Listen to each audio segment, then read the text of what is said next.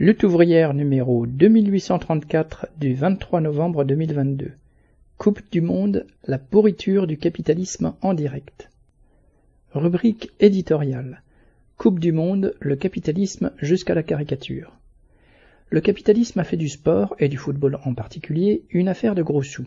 Les clubs, les sponsors et même les joueurs brassent des millions. Chaque compétition planétaire met en jeu des milliards qui atterrissent dans les caisses des bétonneurs, des équipementiers, des chaînes de télévision, des publicitaires, des hôteliers, etc. Tout cela est connu depuis longtemps, mais le fait que le mondial se déroule cette année au Qatar a poussé cette logique capitaliste jusqu'à des sommets de grossièreté et d'absurdité. Le Qatar est une création de l'impérialisme britannique. Ses frontières furent fixées au milieu des années 30 après la découverte des premiers champs pétroliers. Elles ont été dessinées pour assurer la mainmise des compagnies pétrolières occidentales sur les hydrocarbures de la région. Les clés de ce puits de milliards furent alors confiées au clan des Al-Thani, dynastie toujours au pouvoir. Les pétroliers comme Total continuent d'en profiter et la famille princière est désormais à la tête d'un fonds de plus de 400 milliards d'euros. Alors, attribuer la coupe au Qatar était la garantie du jackpot pour la FIFA et pour tous les capitalistes à l'affût de bons coups et ce n'est pas pour rien que Sarkozy et Platini ont pesé pour que la coupe lui soit attribuée plutôt qu'aux États-Unis. Pour la bourgeoisie française, dont le Qatar est un partenaire de premier plan, c'était même l'idéal.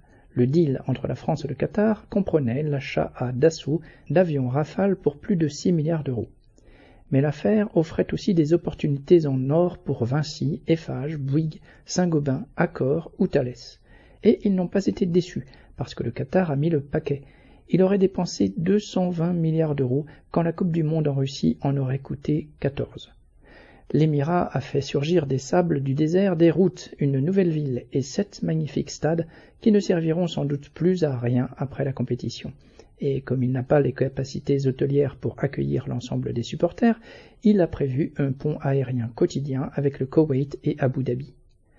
Au moment où les dirigeants du monde entier appellent les peuples à faire des sacrifices pour réduire les émissions de gaz à effet de serre, et à l'heure où le monde s'enfonce dans la guerre, la crise climatique et dans la famine pour certains pays, tout cela est absurde et révoltant.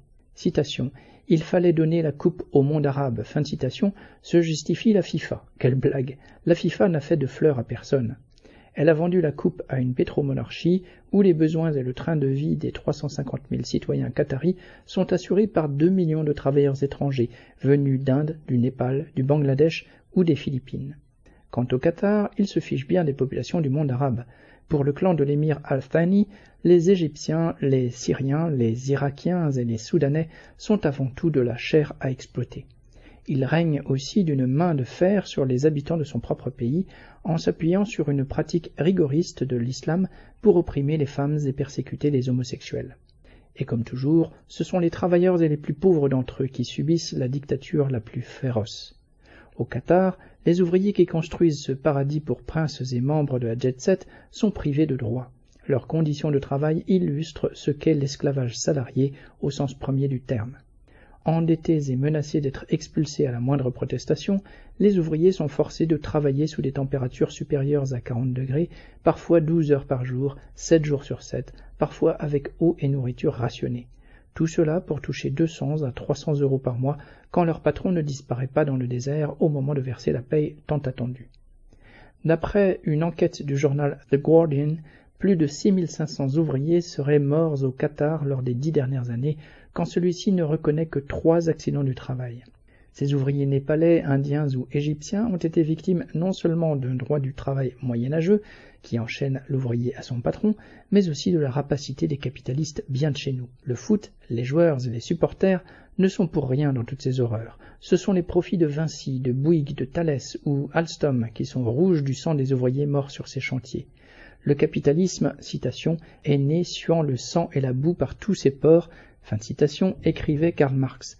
La façon dont est organisée cette Coupe du Monde montre que c'est toujours le cas. Bulletin d'entreprise du 22 novembre 2022. Nathalie Arthaud.